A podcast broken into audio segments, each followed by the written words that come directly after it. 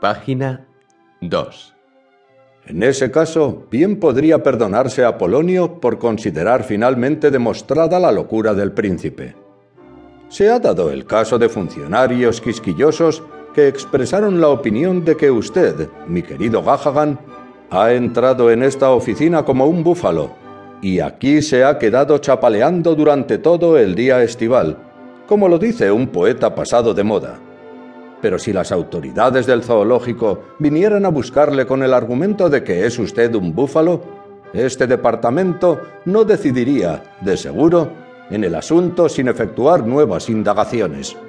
No hay duda de que tienen ustedes mi prontuario, dijo Gahagan, con cálculos y estadísticas oficiales sobre el número de mis piernas, para no mencionar los cuerpos.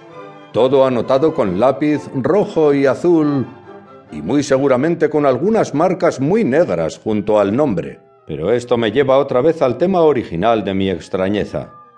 Parece que no ha notado usted lo que había de peculiar en su propia frase. De cualquier modo, no alcanzo a comprender qué es eso de un lápiz relativamente rojo. Hasta esa frase podría ser defendida, observó Mr. Pond con ligera sonrisa.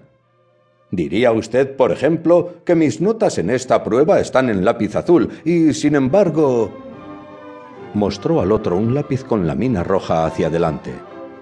Parecía la prueba de un prestidigitador hasta que lo volvió de manera que demostrase que era uno de esos lápices que venden casi todos los libreros, rojos por un extremo y azules por el otro. Bien, supongamos que gasto la mina azul hasta que haya desaparecido casi del todo. Y en realidad, los errores de imprenta que pueden aparecer en un sencillo informe sobre el bimetalismo de Beluchistán son increíbles. Entonces diría usted que el lápiz es relativamente rojo, aunque todavía, quizás algo azul. Si se gastara el extremo rojo, diría usted que es casi todo azul, aunque un poco rojo.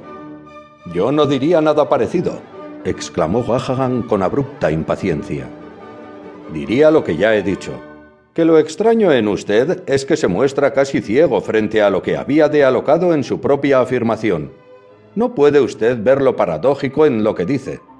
No ve el punto principal de sus frases.